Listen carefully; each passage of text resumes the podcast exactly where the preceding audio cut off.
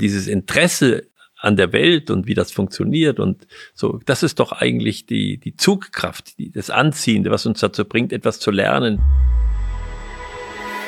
Herzlich willkommen beim Gedankengut Podcast mit Wolfgang Gutballett und Adrian Metzger im Dialog zu Fragen und Impulsen unserer Zeit. Schön, dass du dabei bist. In unserer letzten Podcast-Folge ging es um das Thema Freiheit und über das Thema Freiheit kamen wir zu dem Thema innerer Antrieb, würde ich sagen, innere Motivation, innere Kraft, Dinge ja umzusetzen, in die Realität zu bringen und wir waren bei zwei Kernkräften und zwar einmal die abstoßende Kraft und einmal die anziehende Kraft. Wolfgang, wie siehst du diese beiden Kräfte und haben beide ihre Berechtigung? Ja, es haben beide ihre Berechtigung, äh, beide Kräfte. Äh, Im Grunde sind die beiden Kräfte die Voraussetzung überhaupt für Formgebung. Formgebung, auch im Leben, äh, heißt immer, dass ich etwas Anziehendes und etwas äh, sozusagen auch Lösendes haben muss. Also beides entspricht einander. Sonst kriege ich keine Formgebung hin. Äh, und das gilt auch für uns als Menschen. Ich habe an einem Buch mitgedacht und mitgeschrieben, das heißt Wachsen am Widerstand. Wir wachsen eigentlich überhaupt nur am Widerstand. Ähm, das ist ähm, für uns schwer verständlich. Ähm, ich sage manchmal, man müsste sich mal vorstellen, wir hätten keine Erdanziehungskraft. Was würde denn mit uns werden? Wie groß würden wir dann eigentlich? Wie würden die Pflanzen sich in den Raum hinaus bewegen, sondern sie wachsen und kriegen ihre Form in dieser in diesem sozusagen auf der einen Seite aufstrebenden und sich aufrichtenden und auf der anderen Seite an dem Widerstand, der ihnen entgegentritt. Würdest du sagen, das sind so die zwei Kräfte, die Menschen ins Handeln bringt? Also zum einen eben vielleicht diese abstoßende Kraft, vielleicht auch Angst vor bestimmten Dingen und zum anderen diese, ja, vielleicht zumindest vom Gefühl her wohlfühlendere Kraft ähm, dieser Anziehung, dieses Hinzu. Ja, also wenn wir jetzt an den Menschen denken, dann ist ja diese haltende Kraft, können wir vergleichen, vielleicht mit der, mit der Gewohnheit die, die hält uns ja und will uns ja in der, in der Kontinuität halten, in dem was alles so weitergeht. Und auf der anderen Seite ist eben die Strebekraft da. Die Strebekraft, die uns ähm, sagt, da kannst du ein ganz Stück weitergehen, da kannst du, da kannst du dich hineinbewegen in den Raum. Versuche das. Und jetzt ist die Frage, wie geht man liebevoll mit sich selbst um äh, zwischen diesen beiden Kräften? Wie kann man das äh, gut gestalten? Das ist die Frage der eigenen Motivation. Äh, wir werden alle mit beiden Kräften zu tun haben. Es gibt, glaube ich, kaum Menschen, die eine von den beiden Kräften nicht haben. Es gibt Menschen, die das mehr und das weniger haben. Entsprechend werden sie sich unterschiedlich verhalten. Aber grundsätzlich sind beide Kräfte notwendig ich kann auf jeden Fall über mich sagen, dass ich versuche, dieser Weg von Energie, dieser Weg von Motivation weitgehend zu äh, entkommen sozusagen und zu sagen, ich ähm, versuche mich auf das zu fokussieren, wo ich hin möchte, die, die Ziele zu fokussieren und ähm, halt auch die Überlegung, sich ganz klar zu machen, warum oder wozu man etwas tut und mit dieser Motivation unterwegs zu sein und nicht vor etwas wegzulaufen, sondern zu etwas hinzulaufen. Ähm, kannst du da vielleicht mal ein Beispiel geben, wo das vielleicht ganz wichtig ist, dass man so ein, ich nenne es jetzt mal Mindset, so eine Haltung hat? Ja, äh, ich kann ein Beispiel nennen aus meiner eigenen äh, meinem eigenen Bemühen. Ähm, ich habe immer ganz gut und viel gearbeitet und abends, wenn ich nach Hause gekommen bin, habe ich gern ein Glas Wein getrunken. Das wäre nochmal zwei Glas und dann irgendwann denke ich dann, jetzt ist es vielleicht äh, zu viel. Und dann sage ich, jetzt trinkst du keinen Wein mehr abends. Und ähm, das sage ich morgens, wenn ich abends nach Hause komme, denke ich, ach, heute hast du, heute war ein fürchterlicher Tag, ne? Du musst dich jetzt unbedingt trösten oder ich sage, heute war ein besonders schöner Tag, du kannst dir jetzt wirklich was gönnen. So, so. Und und dann wird dieser Vorsatz äh, sehr schnell, geht sehr schnell verloren. Oder ich fühle mich in so einer Zwangssituation. Ich fühle mich so, als wenn ich vor mir hergeschoben würde. Zu etwas, was ich gar nicht will. Und wie kriege ich das jetzt rum? Und äh, ich habe mir dann gesagt, so kannst du das nicht weitermachen. Äh, überleg dir mal, wie du da anders dran gehen kannst. Ich habe mir gesagt, ich würde jetzt gern mal wissen, wie das ist, wenn ich keinen Alkohol trinke. Es gibt viele Menschen, die sagen, es wäre dann was anderes es macht mich jetzt einfach neugierig. Ich würde das gern erleben. Und habe ich zwei Jahre keinen Alkohol getrunken. Das geht. Und dann habe ich wieder Alkohol getrunken, weil ich dann gemerkt habe, ich kann das. Und äh, es ist schön, ein Glas Wein zu trinken. Es gehört für mich zu den, zu den Freuden des Lebens, kann man sagen. Also das wäre ein Beispiel dafür, wie man mit diesem äh, Müssen und Wollen ja, äh, umgehen kann. Und das ist äh, auch eine gewisse Kreativität mit sich selbst umzugehen an dieser Stelle. Ich finde, wir greifen da sehr stark die vergangenen Folgen auf. Zum einen zum Thema Freiheit, zum anderen zum Thema Selbstbewusstsein, weil das stärkt ja auch das Selbstbewusstsein und das eigene Freiheitsgefühl, wenn ich sage, ich bin nicht abhängig davon, ich lasse mich nicht davon treiben, ich bin nicht, ähm, ich gönne mir das Glas und das Glas beherrscht mich nicht, sage ich jetzt mal, ja. ja. Ähm, und da wirklich die, mit dieser Freiheit auch zu spielen und ähm, sich Dinge, wo man sagt, auf die könnte ich nicht verzichten, vielleicht genau diese Neugierde an den Tag zu bringen und zu sagen, wie wäre eigentlich, wenn ich darauf verzichten würde und mit dieser Neugierde ähm, dann auch diese diesen Widerstand ähm, hinter sich lassen zu können. Weil ich glaube, das ist ja der Punkt, was wir uns bei Kindern sicherlich abgucken, äh, abschauen können, ähm, dass Kinder eben genau getrieben durch diese Neugierde, durch das Interesse an der Situation, wie es ist, wenn es anders ist oder wenn etwas, ähm, wenn etwas in Bewegung kommt, wenn eine Aktion ist, ähm, dass viele Bedenken sozusagen ausgeschlossen werden, alleine schon, weil diese Neugierde so sehr überwiegt. Es gibt so Grundgesetze im Leben eines der Grundgesetze für mich ist diese Dreiheit von Opfern, Wandeln und Erlösen. Und jetzt kann ich immer einen Prozess von der Seite betrachten oder von der Seite betrachten. Ich kann sagen, wenn ich auf einen Prozess zugehe, wo ich sage, ja, ich verspreche mir da, davon, dass etwas anders oder besser wird, dann kann ich dauernd an das Opfer denken und kann sagen, was muss ich opfern, damit das eintritt? Ich kann aber auch sagen, ich denke jetzt mal an das, was eintritt äh, und konzentriere mich darauf. Und dann wird das Ganze völlig anders aussehen. Weil ich denke dann von der Zukunft auf heute. Und wir haben die Neigung, das hatten wir auch als Thema schon, dass wir von heute in die Zukunft denken. Denn wir gehen von heute in die Zukunft. Aber denken, denken müssen wir eigentlich von der Zukunft auf heute. Und in dem Augenblick, wo ich das hinkriege und das äh, haben wir beim letzten über Freiheit, beim letzten Thema über Freiheit ja auch gehabt. Kann ich denken, was ich will? Kann ich denken, was ich will? Kann ich an diesen Erlös? Nehmen wir jetzt die, die Krise, die wir haben. Und, und da wird uns ja immer vorgestellt, was wir tun müssen, damit wir nicht krank werden und so. Man kann auch sagen, wir müssten viel mehr hinstellen, was möglich wird dadurch, dass wir das jetzt machen. Und zwar nicht nur unter dem einfach des Umdrehens und sagen, naja, also wenn wir jetzt das alles machen, dann wird das und das nicht mehr sein, sondern was wird dann sein? Ja, kann ich mir vorstellen, wie ein Tag im Herbst aussieht oder im Ende des Jahres oder nächstes Jahr aussieht und was wir dadurch an Freiräumen gewonnen haben, was ich für Erfahrungen gemacht habe, kann ich das von daher betrachten, dann sieht das Ganze anders aus. Und ich glaube, das ist die, die Kunst der, der, der Eigenmotivation es gibt ja so, solche Motivatoren. Es gibt eigentlich keine Motivation von anderen. Ich muss mich selbst motivieren. Äh, Sprenger hat sich mit diesem äh, Thema ja intensiv beschäftigt mit dem äh, Buch, das erste und wichtigst, wichtiges Buch von ihm über die Motivation. Und äh, das ist, ähm, das ist etwas, äh, dass ich diese Dreiheit einfach betrachte und weiß, ich brauche diese drei. Ich weiß, dass ich ohne Opfer nicht auskomme. Heute sprechen wir über Disruptive Management. Das heißt, wie, wie, wie lernen wir es zu akzeptieren, dass ich etwas opfern muss, damit etwas Neues entstehen kann. Ich sage immer, wenn wir nichts abgerissen hätten in den letzten Jahrhunderten, was, wie würde die Welt jetzt aussehen? Heute haben wir so diese Neigung zu sagen, wenn wir was abreißen, das ist ja eine Katastrophe, wir zerstören das Alte. Nein, wir bauen etwas Neues und ich muss das immer gegeneinander abwägen. Natürlich muss ich das abwägen gegeneinander. Und äh, aber ich darf auch dieses Neue nicht unterschätzen. Es muss sich ja lohnen, äh, dass ich etwas opfere. Das Spannende ist ja, dass in solchen schwierigen Situationen die Menschen gefühlt bereit sind oder nicht nur gefühlt tatsächlich bereit sind, Energien und Dinge auf die Beine zu stellen, die sie im eigentlich laufenden Betrieb und eigentlich im, auf höchstem Level in der Hochphase nicht hinbekommen haben. Ja.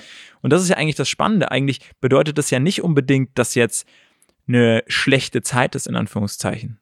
oder dass jetzt ähm, man absolut sagen kann, dass gerade eine negative Zeit ist, sondern dass gerade eine Zeit ist, wo andere Dinge wieder möglich sind. Dadurch, dass eben Dinge, die sonst sehr stark das Leben definiert haben, ein Stück weit in den Hintergrund geraten sind und man sich bei manchen Dingen einfach überlegen muss, wie kann man die jetzt neu angehen, wie muss man die neu angehen. Ja. Und ich glaube, es ist sehr wichtig für sich als Person zu überlegen, möchte ich mich eher sozusagen von den Ängsten oder von den Wünschen und von den Träumen leiten lassen und die Zukunft mitgestalten, anstatt an der Vergangenheit irgendwie versuchen festzuhalten und die ähm, in höchsten Tönen zu loben.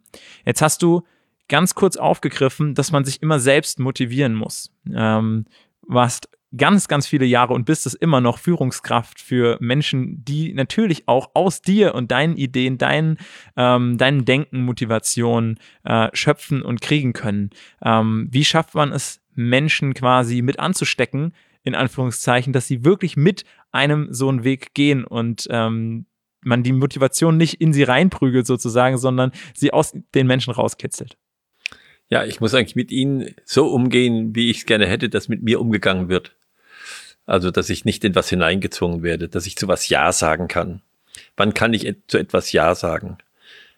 Wenn ich eine Einsicht habe, vorher kann ich nicht Ja sagen. Ich muss, ich muss die, die Vorstellung haben, was wird dadurch möglich. Äh, das muss nicht materiell sein. Das können ganz andere, ganz andere Dinge sein. Also jetzt meinetwegen äh, durch diese Krise könnte ich sagen, oh, jetzt habe ich endlich mal Zeit zu malen. Das wollte ich immer schon mal machen, aber dafür habe ich einfach keine Zeit. Jetzt kann ich mich hinsetzen, das machen. Und dann, dann kommen ganz andere Möglichkeiten auf einmal äh, auf mich zu. Ich sage nochmal, ich muss eigentlich so mit ihnen umgehen, wie ich gerne möchte, dass mit mir umgegangen wird, sondern dass mir gesagt wird, versuch doch mal, guck mal, was dadurch möglich wird. Und ich sage, ja, das interessiert mich wirklich, ich, ich werde das mal machen. Ich, als Bild für mich habe ich immer sozusagen den so einen Esel. Ich sage mal, ich bin so ein ein Esel. Ich habe ja auch meine Trägheit, äh, die muss ich auch anerkennen mir. Ich glaube, ein gewisses, eine gewisse Selbstkritik sich selbst gegenüber äh, ist schon gut, wenn man die an den Tag legt. Dann sage ich ja, und ich kann ja doch mich so erleben, dass ich dauernd durch die Gegend mich schiebe. Ich selbst schiebe mich durch die Gegend. Ich sage, du musst das noch machen, das noch machen, das noch machen, das noch machen. Und ich laufe unglücklich durch die Gegend, weil ich eigentlich immer versuche, dagegen zu halten. Ich kann aber auch äh, sagen, bei meinem Esel, äh, jetzt gehe ich mal da hinten weg, mal sehen, was ich dann eigentlich mache. Jetzt versuche ich mal von dem Schieben zum Ziehen zu kommen. Also heute in der Wirtschaft heißt das vom Push zum Pull zu kommen. Und sage, jetzt lasse ich den Esel hinten los und jetzt laufe ich nach vorne. Während ich nach vorne laufe zum Esel, um ihn sozusagen zu ziehen, geht er drei Schritte zurück, weil endlich ist der Druck da hinten weg. Und vielleicht setzt er sich auch hin. Und, und jetzt muss ich die Geduld und das Zutrauen haben, dass wenn ich nach vorne gehe, und das ist, glaube ich, die Investition, die wir brauchen bei solchen Situationen, wir müssen das Zutrauen haben, dass der andere aus Einsicht handeln kann. Also, dass ich sozusagen ihm etwas hinhalte und sage, guck mal hier, komm mal her, da ist was, was für dich eine neue Erfahrung ist. Da ist etwas, was dir etwas äh, bringt im Leben, was du gerne hättest. Und diesen Mut, den muss ich auch als Führer, als Menschenführer aufbringen und die Geduld, dass ich sage, ja, jetzt muss er sich selbst entscheiden. Ich, ich warte jetzt, bis er Ja sagt und äh, und sag nicht, wenn du nicht Ja sagst, dann äh, naja, dann dann äh, also wie wir es jetzt haben, meinetwegen, also wenn ihr nicht zu Hause bleibt alle, dann machen wir eine Ausgangssperre. Da kann ich dann nichts mehr mit mit mit Pull machen. Ne? Dann habe ich die Drohung bereits äh, da. Und äh, dann ist die Frage, aus, äh, handelt man noch aus Einsicht? Ja, die meisten handeln so bis so aus Einsicht, wie wir gehört haben.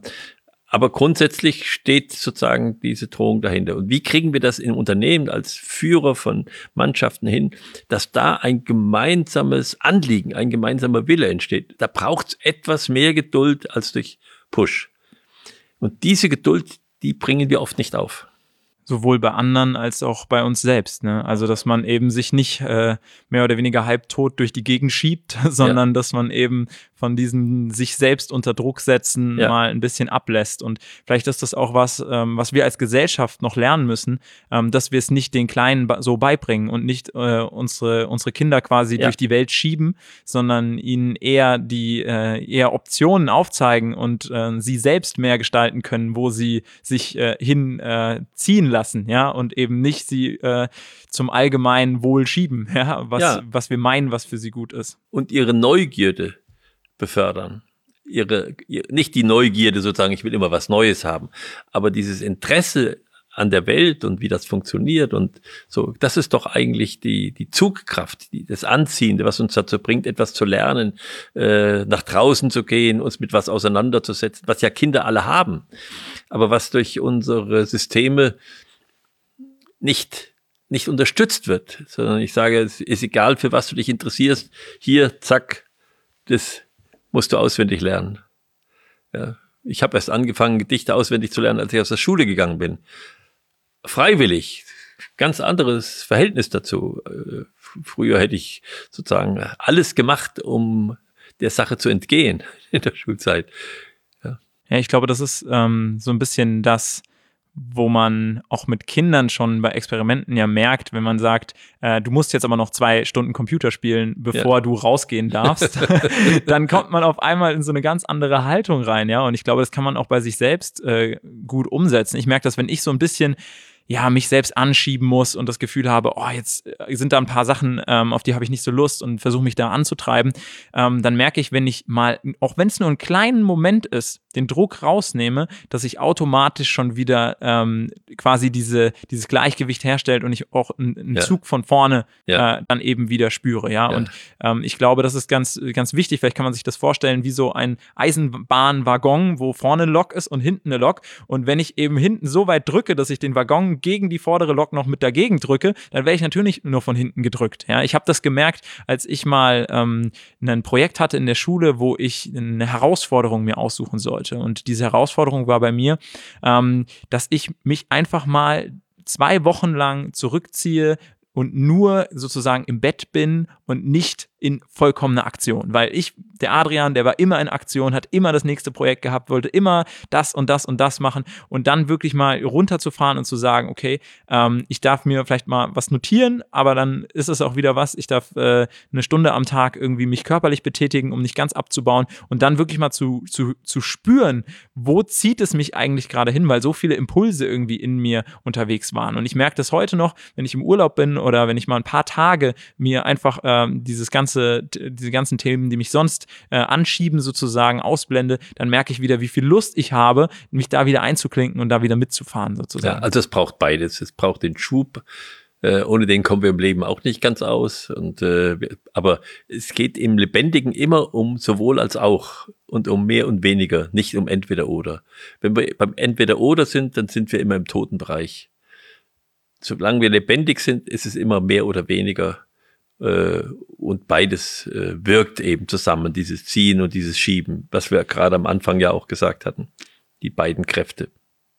Wir beenden die Folge und ich glaube, es ist interessant beim nächsten Mal mal darüber nachzudenken, selbst wenn wir als Menschen eine große Motivation hinzu oder ein großes Schieben haben, was uns trotzdem immer wieder daran hindert, nicht ins Handeln zu kommen. Weil ich glaube, dass wir sehr viel im Kopf unterwegs sind, sehr viel wissen, aber sich das oftmals nicht in unserer alltäglichen Situation tatsächlich widerspiegelt. Dass wir es nicht schaffen, das in unser Leben zu implementieren, was uns eigentlich anzieht. Uns da, ja, vielleicht der Mut, vielleicht ähm, irgendwelche Punkte, irgendwelche Widerstände sind noch da. Und da würde ich gerne mal mit, dir drüber sprechen, wie du genau sowas ähm, in deinem Leben umgesetzt hast, weil ich glaube, dass es ein großer Unterschied ist zwischen unterschiedlichen Menschen, Menschen, ob sie eben diese Widerstände kennen und wissen, wie sie damit umgehen können, oder ob sie sich immer wieder daran aufhalten lassen, obwohl sie eigentlich wissen, was sie für ein Ziel haben, einen Schub haben und einen Zug haben.